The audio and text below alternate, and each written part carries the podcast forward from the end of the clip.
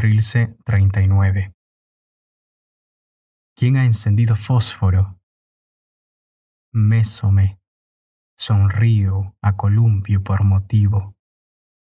Sonrío aún más si llegan todos a ver las guías sin color y a mí siempre en punto.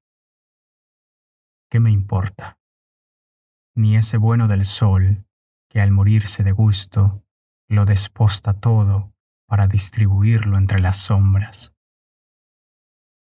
El pródigo.